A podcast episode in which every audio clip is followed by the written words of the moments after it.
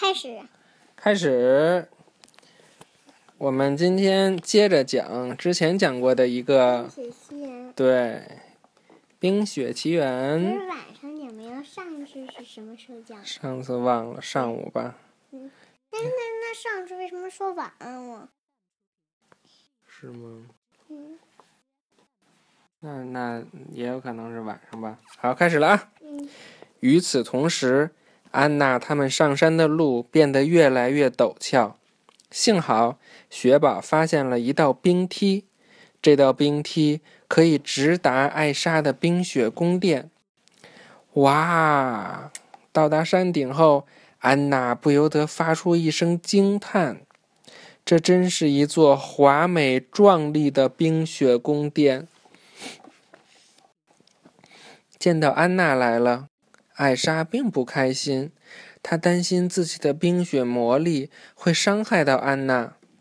你该走了，安娜。艾莎警告他她刚刚没：“没和我在一起太危险了。他为为什么把手套给摘了？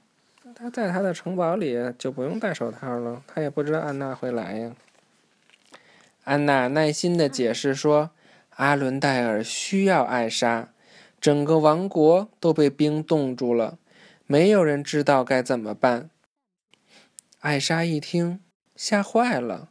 她说自己没有办法融化阿伦戴尔的冰雪，因为事实上她不知道应该怎么控制自己的魔力。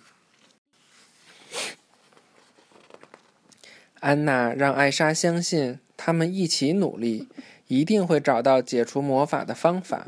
但是，这让艾莎变得更加心烦意乱。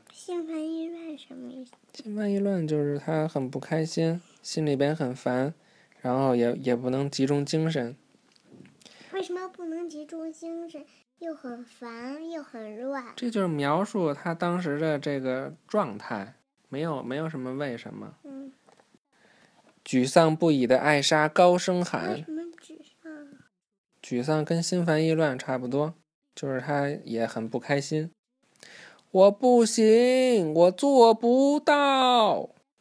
大量的寒冰从艾莎的手中迸射出来，穿过了整间屋子。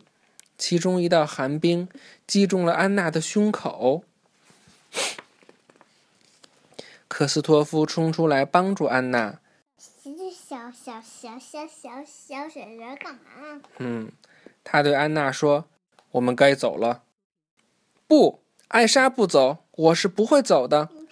安娜坚定地说这这鞋，：“嗯你你看科斯托夫这多像滑冰鞋呀！嗯，不，你会走的。”艾莎说着，扬手变出了一个巨大的雪人。嘿，你给我做了个小弟弟！雪宝高兴地说：“我要叫你棉花糖。”因为他比他大好多。嗯，可是他是先出生的呀。嗯，艾莎命令棉花糖送安娜和她的伙伴们离开这里。安娜不情愿，她拿起雪球朝棉花糖砸了过去。这一来，棉花糖改变了主意，决定去追赶他们。大伙儿一路奔跑到了悬崖边，他们顺着绳子往下滑，棉花糖却抓住绳子把他们往上拉。安娜别无选择，只好切断了绳子。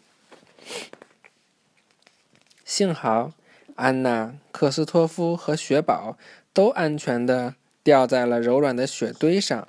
只是安娜的身体有些不对劲儿，她的头发正在变白。这是因为她的魔力击中你了，对吗？为为什么要变白？为什么不变粉？嗯，那就不知道了。克斯托夫问道。克斯托夫十分担心安娜的病情，他想到了一个主意：我们得去找我的朋友们。他说：“他们肯定可以帮助我们。”夜幕降临了，克斯托夫带着安娜、雪宝和斯特来到了一个偏僻的、岩石遍布的山谷。克斯托夫说：“他的朋友们就住在那儿。”嗯，们看那个动画片，为什么等斯特小时候是别人养着他的？就是克斯托夫养的他呀。那小孩不就是科斯托夫小时候吗？嗯，可能是。突然，安娜觉得她看见一些石头在动，地精！她大叫起来。科斯托夫已经和地精们一起生活了很久，他们，他们就像一家人一样。他知道地精们能帮助安娜。地精们见到安娜非常兴奋，他们以为她是克斯托夫的女朋友，觉得他们两个非常般配。爱能展现一个人最美好的一面，就是他们俩觉得他们俩在一块儿一定会很开心。老地精发现安娜受伤了，他说是艾莎的魔法冰冻了安娜的心，安娜将会在一天之内冻结成冰。但是安娜还有一线希望，初次真爱的行动能融化冰冻的心。她解释说，雪宝和克斯托夫决定带安娜回家，他们认为汉斯王子的真爱之吻一定能帮助安娜解除魔力。嗯，这时候汉斯和搜索队到达了艾莎的冰雪宫殿，棉花糖想尽力保护女王。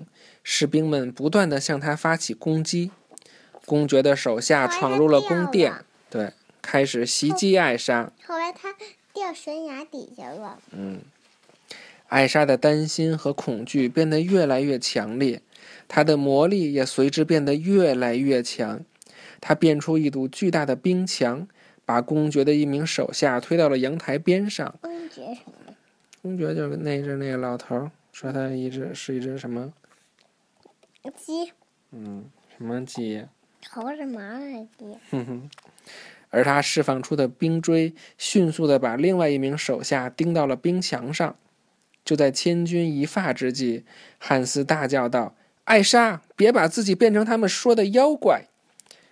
艾莎这才意识到她的魔力使用过度了，她放下了双手。使用过度。使用过度就是她使的太多了。